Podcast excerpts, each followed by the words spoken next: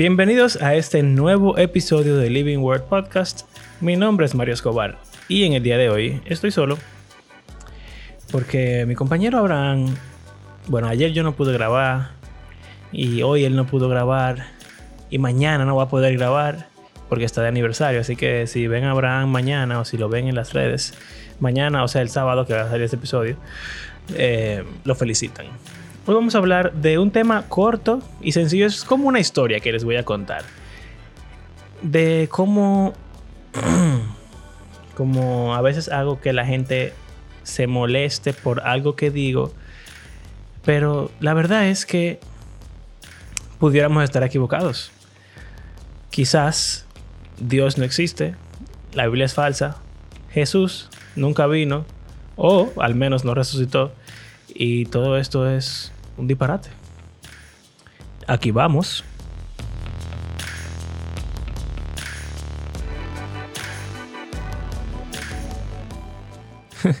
bueno, yo creo que voy a coger mucho fuego yo por este episodio. Pero no tenía un plan, porque, como les digo, eh, el plan era que grabáramos Bran y yo del tema que habíamos anunciado la semana pasada, que era si se puede ser cristiano sin ir a la iglesia. Pero como yo sé que Abraham quiere que hablemos de eso juntos, eh, entonces mejor no lo hablamos hasta la próxima semana. Y tenía que sentarme aquí, así que bueno, esto fue lo que pensé. Y eso es lo que vamos a hacer.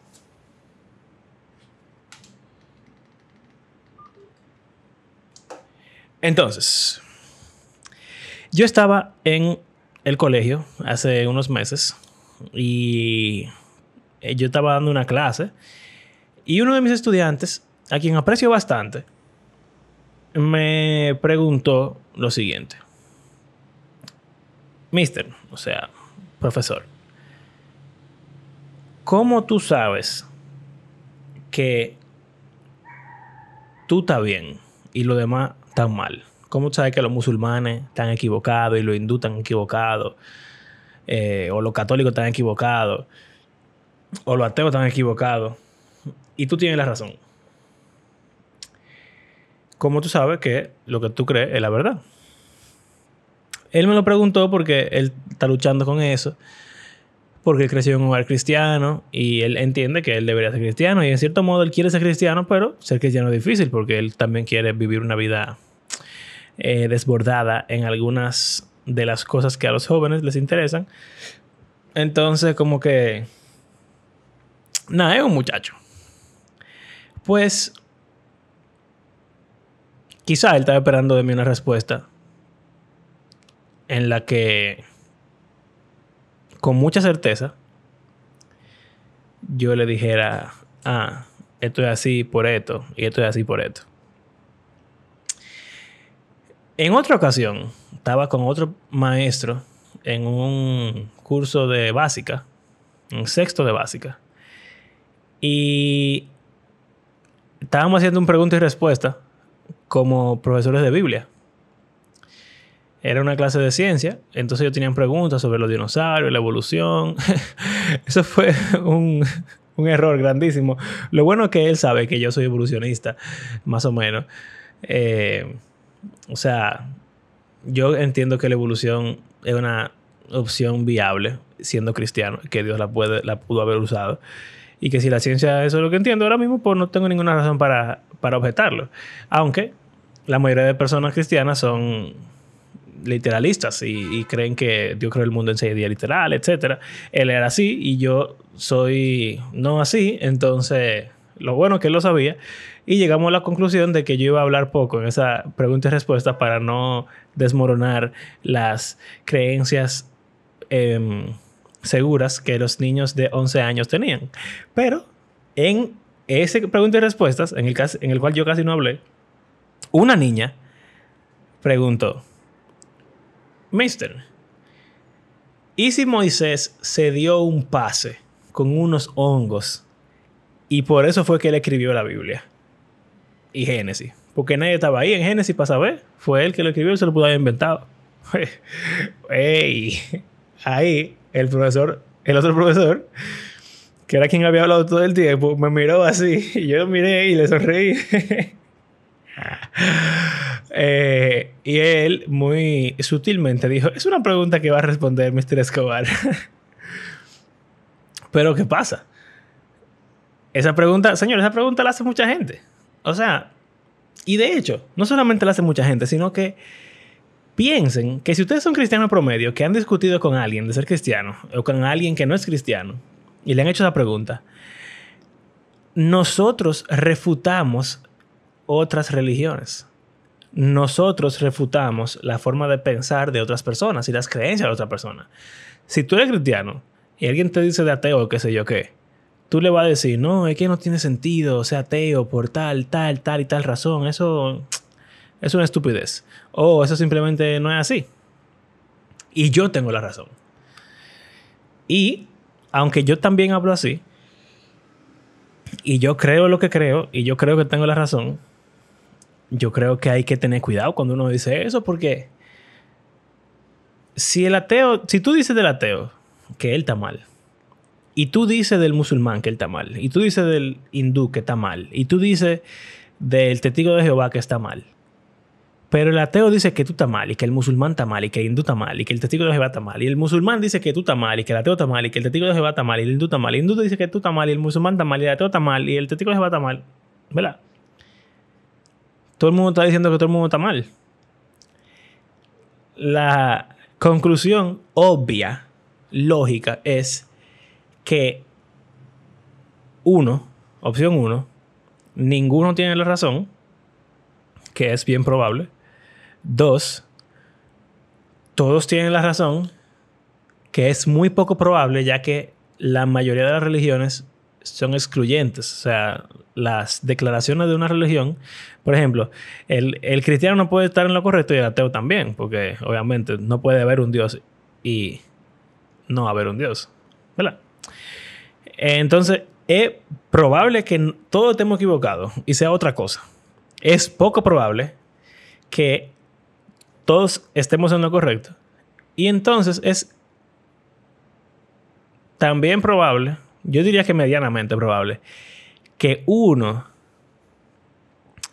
quizá lo más probable es que uno tenga la razón y no que ninguno la tenga, porque si hay una verdad, alguien la tiene que descubrir. Por lo regular, la verdad se descubre y no todo el mundo la, descubre.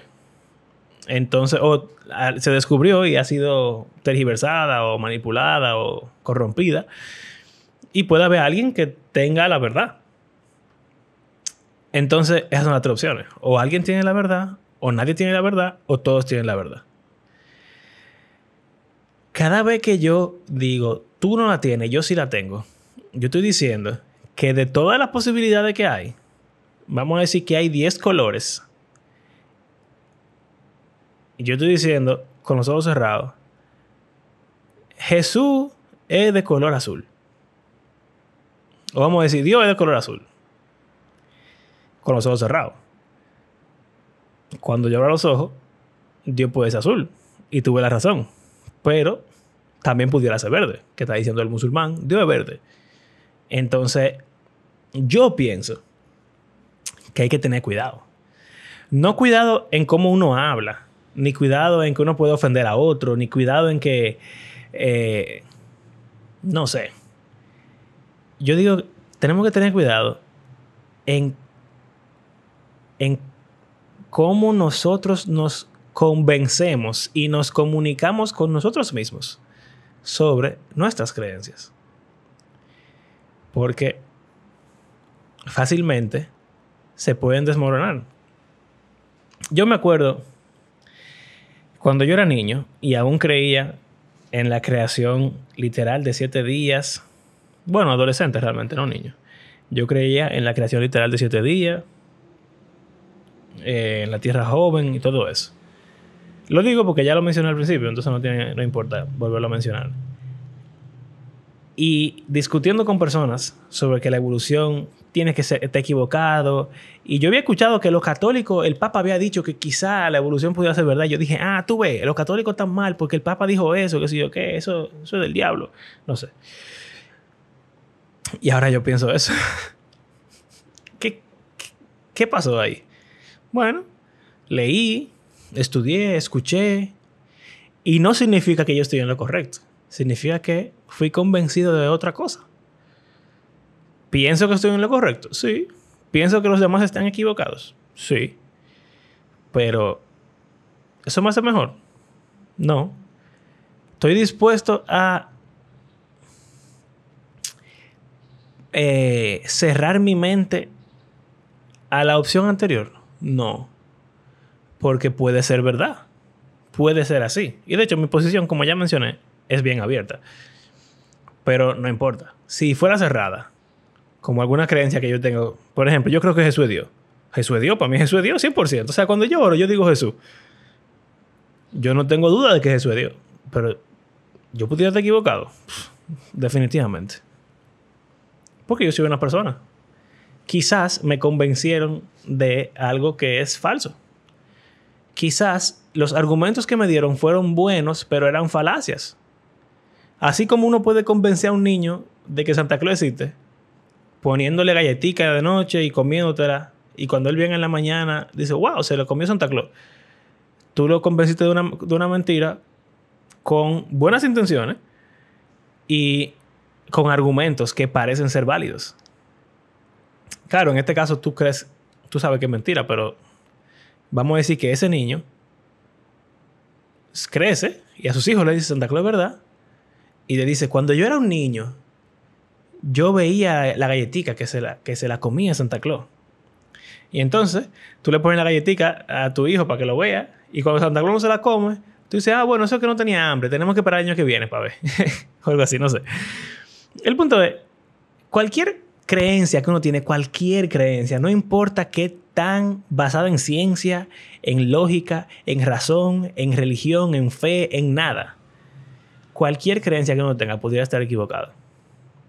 Simple, porque somos personas. Las personas son así, nos, eh, nos equivocamos, nos confundimos. Entonces, nosotros, los cristianos, yo creo que tenemos que ser más inteligentes. Porque el mundo está cambiando, señores. Antes todo el mundo creía. Antes todo el mundo creía en Dios, todo el mundo pensaba que era verdad de alguna forma u otra. Quizás no eran cristianos, quizás no se convertían, quizás no querían seguir a Jesús, pero todo el mundo antes creía en Dios. Hoy no es así. Si aquí hay un, oyente que es un chin adulto, o sea, que tiene más de 30 años, sépalo. Y si no sabe, sépalo. El mundo no es así ya. Tú vas a un colegio y te pones a hablar con niños de 15 años. Tú vas a una universidad, a hablar con muchachos de 20 años. Y ah, peor, tú vas a un colegio a hablar con niños de 11 y 12 años. Y tú te vas a dar cuenta que ya no funciona así. El Internet y la globalización ha hecho que todas las creencias del mundo estén disponibles para todas las personas del mundo. Y lo popular es lo que más suena. Y lo que la gente más escucha es que todo el mundo puede estar bien o que quizá todo el mundo está mal y no importa. Tú haces lo que tú quieras, yo hago lo que yo quiera.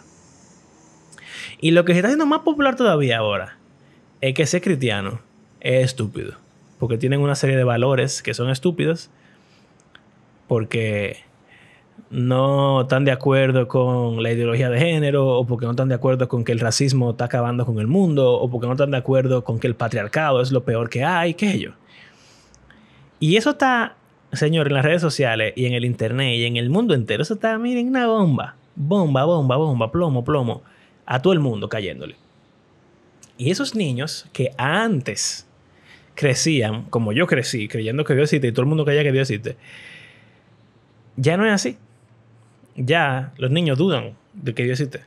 Hay niños que ni siquiera lo dudan, que dicen, ah, eso no importa. Hay niños que dicen que no, que Dios no existe. Y eso cada vez va a ser así, más, más, más, y peor, y peor, y peor, porque el mundo se está moviendo. Entonces, en un mundo donde ya no es tan fácil convencer a alguien de que Dios existe, o convencer a alguien de ser cristiano, o convencer a alguien de que el cristianismo es la religión correcta, uno tiene que ponerse a pensar qué herramientas uno va a utilizar para hacer apología, hacer apología, para defender la fe.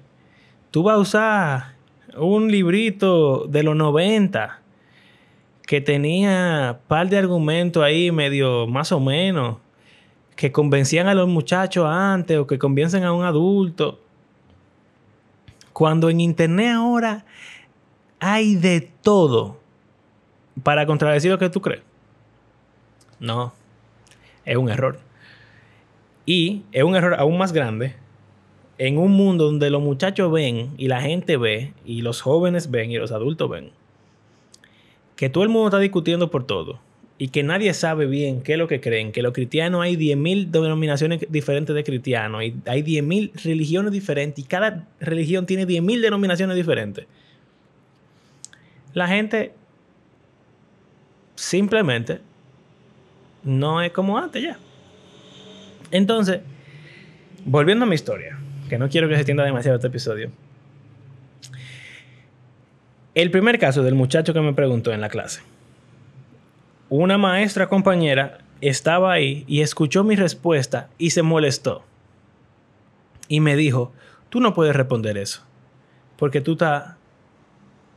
Eh, tú estás como alterando, tú estás... ¿Cuál es la palabra correcta? Tú estás dañando su percepción, tú, tú le estás quitando certeza.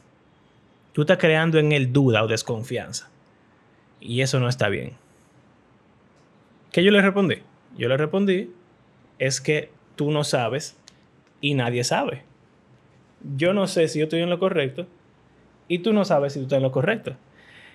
Yo creo que estoy en lo correcto. Yo creo que Jesús es Dios.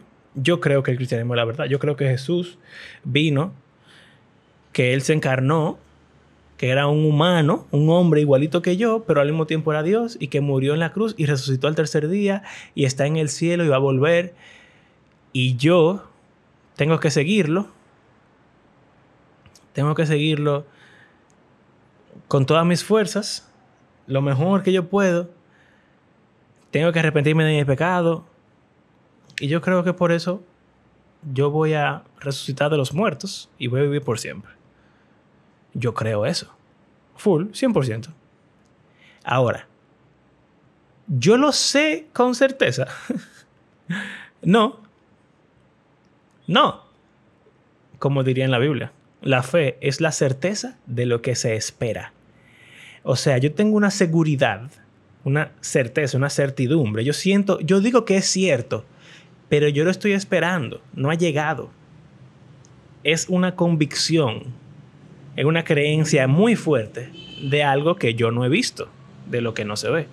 O sea, hay una posibilidad real de que esa certeza de lo que yo espero nunca llegue. Y esa convicción de lo que yo pretendo ver nunca lo pueda ver. Es parte de la fe.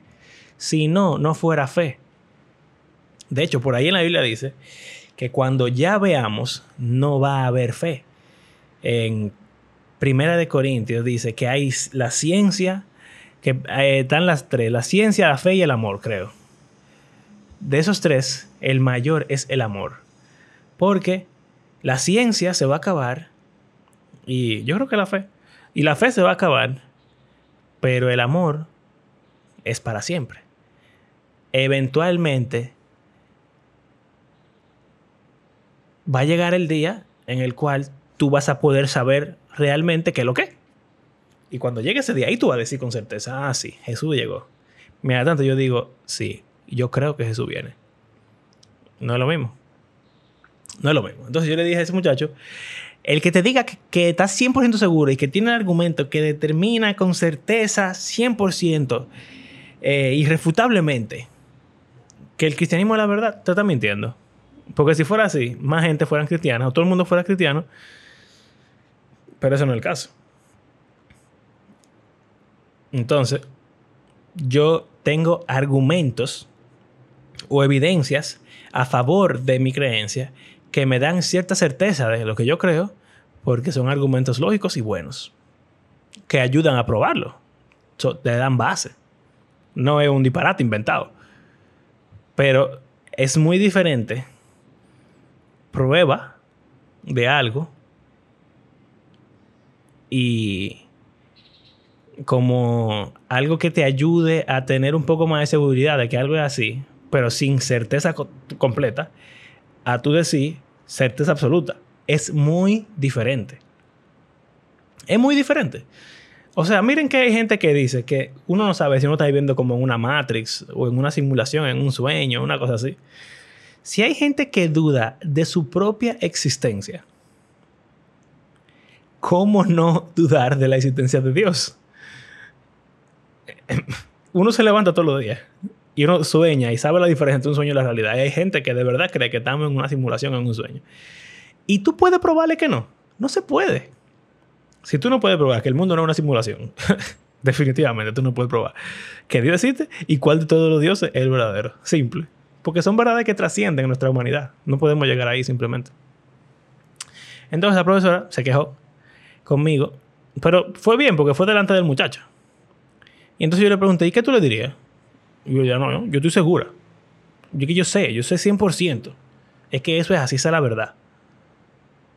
Y yo, ok, mira, habrán personas para las cuales esa respuesta será útil. Una, una respuesta sencilla, poco argumentada, poco razonada, pero una respuesta con mucho corazón y con mucha fe y con mucha paz. Esa respuesta es súper buena, pero no funciona con todo el mundo. Habrán gente, habrá personas que cuando escuchen mi respuesta les causará duda, eh, desconfianza, incertidumbre, qué sé yo. Pero van a haber personas que necesitan mi respuesta. Porque la otra, la tuya, va a hacer que ellos digan, esta tipa no sabe nada. Ella cree un disparate. Y se van. Y cuando escuchan a la otra respuesta dicen, ah, bueno, esta persona sabe. Está pensando un poco más profundamente. Pero comienza a creer. Así que quizá hay algo que yo debería investigar. Que me convenza para yo también creer, a pesar de que me faltan pruebas fehacientes. Y ojo, con esto no estoy diciendo que yo sea más inteligente que la otra persona, ni más capaz, ni nada por el estilo. Simplemente estoy diciendo que he leído más y siento que mi respuesta, que creo que es la expresión apropiada, es más intelectualmente honesta. O sea, es más honesta a la luz de la razón. La otra es buena, es válida, puede tener la razón y, como le dije a ella, puede ayudar a muchas personas. Pero, intelectualmente, si estuviéramos hablando con gente que ha estudiado y que, y que leen muchísimo y qué sé yo, ellos van a mirar a esa persona y le van a decir, ¿de verdad tú tú me vas a convencer con eso? Eso no puede, no, no, no. Entonces, volviendo a la otra historia, entonces la de la niña. Eh, ahí no tuve ningún problema porque, como el profesor abrió el camino para que yo respondiera, yo me sentí libre de decir lo que yo quería y él no me dijo nada. Eh, aunque antes de esa, de, de que pasara eso, cuando estábamos preparándonos para esa pregunta y respuesta, eh, él me preguntó como, ¿qué tú le responderías a un niño que te pregunte sobre los dinosaurios, sobre la evolución?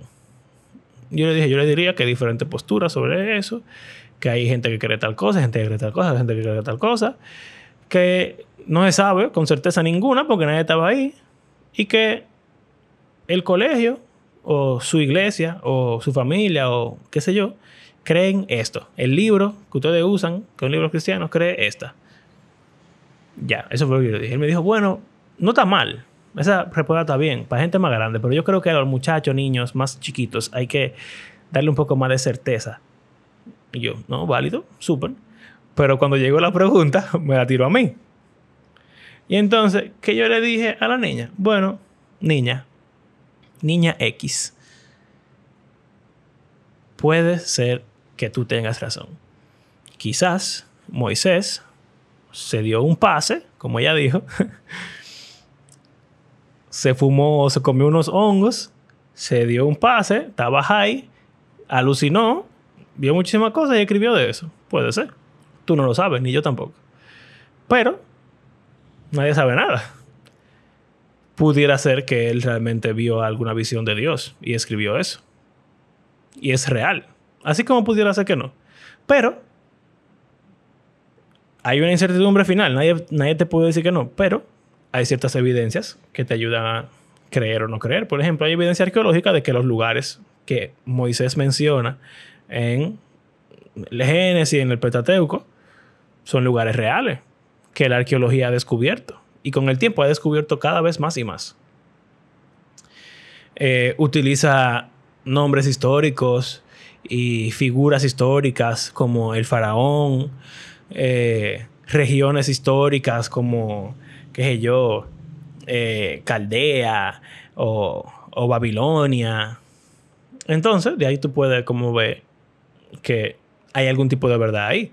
También hay em, países y culturas y nacionalidades reales como Egipto, Israel em, y otras que han cambiado de nombre, pero que la historia ha confirmado, entre comillas, porque ¿qué es lo que confirmar? Ellos dicen, basado en la evidencia que tienen, que realmente son así. Por ejemplo, los filisteos, eh, que, que si en Nínive está ahora donde está Irán, e Irak, por ahí, etcétera. Se han descubierto muchas cosas.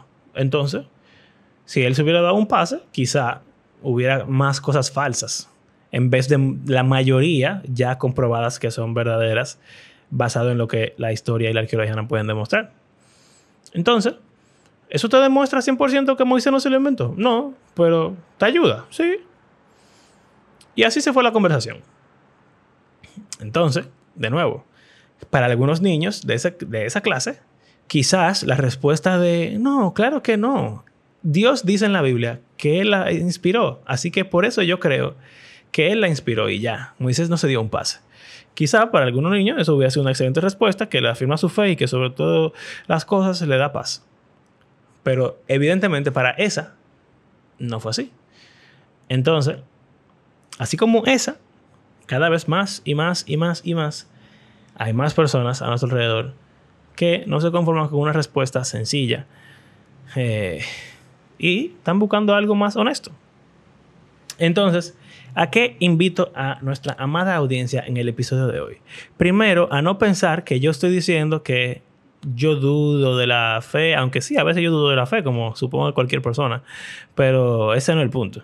No es que yo dude o que no tenga certeza o qué sé yo es qué tan honesto yo soy conmigo mismo y con los demás sobre la realidad en la que yo me encuentro. Es una realidad en la que yo soy un humano con mente y conocimiento limitado y en base a eso yo debo llegar a conclusiones y saber que son conclusiones limitadas. Así como la ciencia va cambiando y la medicina va evolucionando y en la historia van cambiando cosas porque se van descubriendo otras y se descubre un pergamino y una cosa, que una evidencia de tal cosa y las cosas van cambiando. Así mismo, nosotros como personas e individuos vamos cambiando lo que creemos, en lo que entendemos, en lo que pensamos. Y si nos quedamos siempre pensando lo mismo y diciendo, ah, yo tengo la verdad final y ya, punto, estoy seguro. Primero, no vamos a crecer, no vamos a mejorar, a creer cosas mejores, a creer cosas más ciertas o más útiles. Y segundo, vamos a ser uno, unas personas que con las cuales los demás no van a querer hablar ni discutir. Y eso va a evitar que podamos representar al Señor. Porque hay veces que la gente realmente quiere tener una conversación real sobre Dios y sobre la religión contigo. Y si tú lo que estás es con una actitud de que tú estás mal y yo estoy bien y ya, punto final, adiós. Eh, realmente no, te van a querer, no van a querer hablar contigo. Y no vas a poder evangelizar o predicar o lo que sea por tu actitud. Entonces, nada, piensen en eso.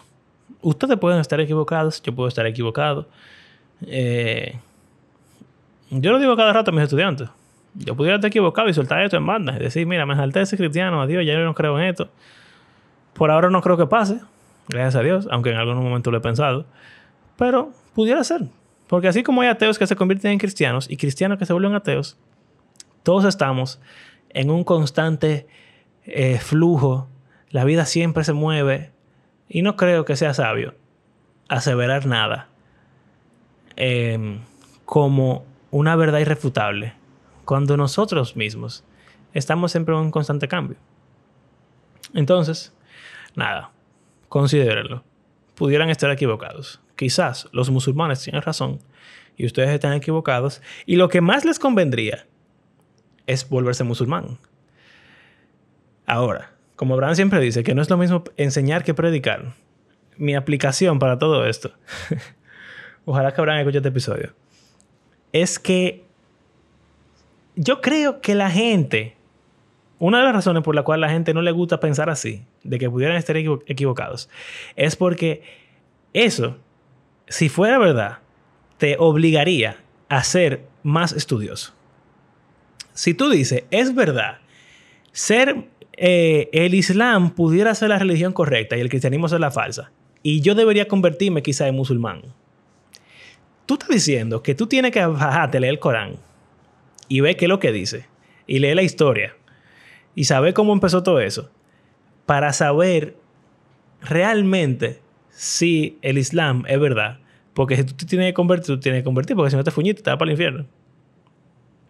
Pero es mucho más cómodo quedarte siendo cristiano con lo que te enseñaron, porque te dijeron que esa es la verdad, y ya. Y hay 10.000 religiones. Y están los ateos. Entonces hay que sentarse a leer ciencia, física, astronomía, astrología, no me acuerdo siempre, nunca cuál es la que es de las estrellas, cuál es de los signos zodiacales, pero una de las dos. Eh, tienes que sentarte a leer de, genética y de arqueología y de historia para saber qué es lo que esa gente dice. Tienes que sentarte a, leer la mitología griega y lo hindú y, y no sé qué para saber. Y a la nueva era también, que hablan muchísimo disparate. Tienes que sentarte a ver qué es lo que están diciendo porque... Y si yo también, y está mal. Tú te vas a quedar estando equivocado y te vas para el infierno. Si tú pudieras estar en el cielo con Alá, o tú pudieras estar en Nirvana, en estado de unión absoluta espiritual con Brahma, no te puede quedar así. Porque así como tú invitas a la gente a que se conviertan para que estén con Dios por siempre y con Jesús y resuciten y vivan eternamente en el cielo, así ellos están invitando a ti. Y así como tú le dices a una persona, investigalo para que tú veas que esta es la verdad. Así ellos te dicen a ti, investiga para que tú veas que esta es la verdad. Entonces, si somos intelectualmente honestos, hay que sentarnos un poco, dar página para la izquierda o scroll down, ver videitos, ver prédicas, ver charlas, ver discursos y enfrentarse a una cruda realidad de que uno está en un mundo con muchas creencias y dudar y dudar, investigar, crecer y estar más seguro. Yo entiendo que eso no es para todo el mundo, quizás. Aunque yo creo que debería ser para todo el mundo. Eh, pero por lo menos creo que si. Esto es fuerte lo que voy a decir. Prepárense. Wow. Escucha. Oh. Si tú no eres de las personas que están dispuestos a estudiar profundamente, quizás tú no eres de las personas que debería estar respondiendo preguntas profundas. Porque hay gente que no sabe nada, que no lee nada, que no investiga nada y después quiere estar respondiéndole preguntas importantes, eh, filosóficas a, la gente cuando pregunta. ¿Por qué? Porque, porque, porque sí. Porque tú eres cristiano. No. Mándalo a que hablen con una gente que sí ha estudiado y que le pueda dar una respuesta al nivel de lo que están preguntando. No te creas que tú vas a poder hacerlo. Y si eso te ofende y tú dices, ah, todo el mundo debe ser evangelista y apologeta y que sé yo cuánto, sí, y todo el mundo debería estar estudiando y leyendo la Biblia y leyendo todas las cosas para saber. Entonces, wow, saca un veneno ahí fuerte, lo siento. Pero, en mi opinión, es, es así como debe ser. Porque, como decía y dijo y seguirá diciendo el sabio tío Ben de Spider-Man. Un gran poder conlleva una gran responsabilidad. Si es verdad que tú tienes la verdad, pues entonces tú eres responsable de cómo tú usas la verdad y cómo tú te pules y te eh, preparas para compartir la verdad con otros. o lo que tú crees que es la verdad y por qué tú crees que es la verdad, que creo que es una mejor forma de hablar. Así que gracias por acompañarnos en este episodio. Recuerden que creemos con mucha seguridad y certeza, aunque pudiéramos estar equivocados, pero creemos que la Biblia es un libro que está vivo y que tiene el poder real de Dios para transformar a sus lectores y también el mundo entero. Eh, si disfrutan nuestro podcast, pueden compartirlo en redes sociales, em, apoyarnos económicamente también si desean en nuestras plataformas de PayPal o Patreon, junto a nuestro único y primer Patreon. Hey, te queremos. Y será hasta la próxima. Recuerden desearle a Abraham un feliz aniversario. Y si escucharon algunos ruidos en mi casa, es que tengo una perrita ahora, aparte del gato, y están correteando por ahí. Eh, me falta gracias a todos los que han hecho de nuestro podcast parte de su rutina semanal. Y será hasta la próxima. Hasta luego.